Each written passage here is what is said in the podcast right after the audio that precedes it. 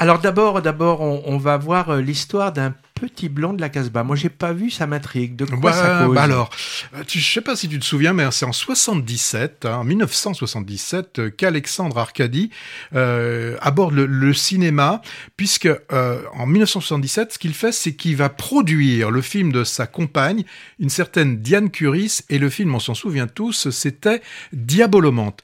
Et un an après, c'est lui qui passe derrière la caméra, et là aussi un film hein, qui avait qui avait eu un beau succès à l'époque, ça s'appelait Le coup de Sirocco.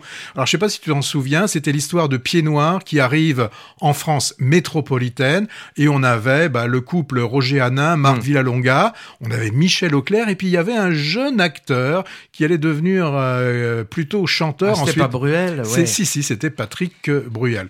Alors, le film euh, que nous propose euh, donc Arcadie euh, aujourd'hui, c'est Le Petit Blond de la Casbah. En fait, c'est son histoire. Hein, c'est l'histoire d'Arcadie hein, qui était l'aîné d'une fratrie de, cinq garçons.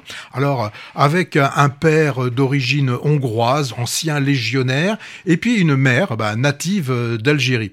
Donc là, on a l'histoire du jeune Arcadie dans les mois qui vont précéder euh, le départ donc de ces anciens colons hein, vers la métropole. En fait, le film se termine donc en, en 1962, l'année euh, des 15 ans d'Arcadie, en fait l'année où commence le coup de Sirocco. Donc euh, on pourrait dire, comme on parle dans les, euh, dans les séries, Un préquel. voilà, c'est un préquel, comme dans, un peu dans, dans les séries. Alors, en fait, aussi pour être précis, il s'agit euh, un peu l'effet Vachkiri, c'est un peu un film dans le film puisque l'histoire nous raconte en fait un, réalisateur qui est Alexandre Aca- A- Arcadi qui vient euh, présenter son film euh, à Alger. Donc voilà, donc c'est un film vraiment qui qui, se mord qui se mord la queue. Bon, toute, la filmo euh, d'Alexandre Arcadi tourne en fait autour de, de, de l'exil, hein, l'exil de cette euh, communauté juive dont il est issu.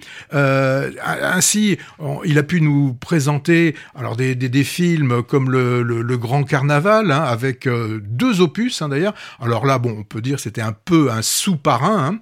Et, et puis, il, C'était aussi Roger Euh, il y avait Roger Hanin aussi. Bon, bah, c'était c'était pas Marlon Brando, là, c'était c'était Roger Hanin. Bon, on, on fait avec on fait avec ce qu'on a. Hein. Et puis euh, en 99, il avait encore euh, une fois de plus parlé de de, de son pays, puisque il avait fait là-bas euh, mon pays. Donc les thèmes hein, classiques chez euh, Alexandre Arcadi, la judéité, la famille, la Shoah. Bon, bien qu'il ait fait aussi euh, des des comédies policières comme Hold Up, des polars aussi comme L'U- l'Union sacrée.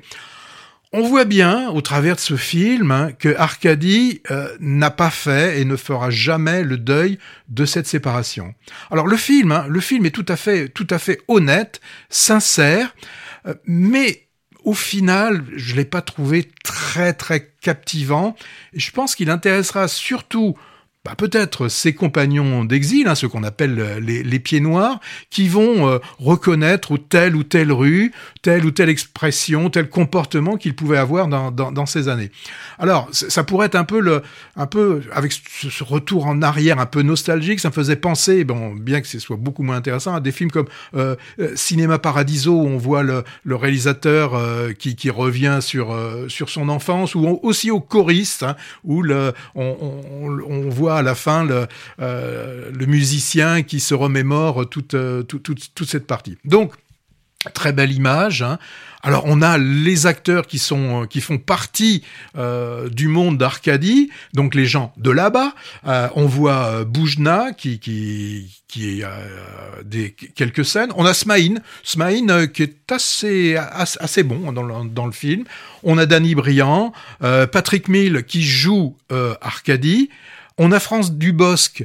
Alors là, le rôle qu'on lui fait jouer est très très mauvais. C'est pas, je pense pas que ce soit France Dubosc qui est mauvais, mais ce qu'on lui fait jouer est, vraiment euh, vra- vraiment mauvais. Marie Gillin tient le film.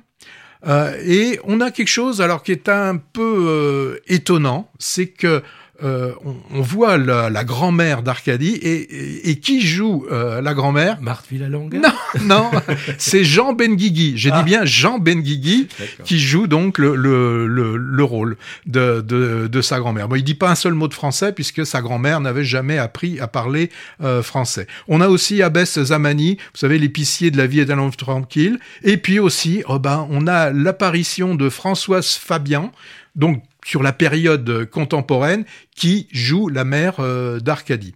Le petit blond, c'est Léo Campion, c'est celui qu'on a, euh, enfin, je l'ai pas vu, mais dans le qui était dans le film, qui jouait le jeune Marcel Pagnol dans le temps des secrets, le film de de, de Baratier. Alors moi, il y a, des moments dans, dans, dans les films comme ça, euh, quand on n'est pas forcément intéressé, on note des petits détails anachroniques. Alors moi, j'en ai, ai noté deux dans le film. Il y a un moment donné, ils utilisent un appareil photo que j'ai utilisé mais qui n'est sorti que dans les années 70, un jetable là, enfin un instamatique. Et puis aussi, alors il y a un truc là que j'ai pas supporté, c'est que l'on, ça se passe euh, il y a des scènes qui se passent dans un cinéma, puisque c'est là qu'il découvre le, le, cinéma Arcadie en voyant euh, Jeux interdits. Et on voit la cabine de projection, mais on, on, voit que la cabine de projection, derrière la cabine de projection, c'est un, projet, c'est un projecteur numérique. Ah, Donc ouais. un projecteur numérique en 1960, ça m'a posé. À la, moi, ça m'a, ça m'a cassé le. Comme toi, ouais, ça m'a cassé le, le, film. Donc film propre, bah, d'un intérêt euh, limité.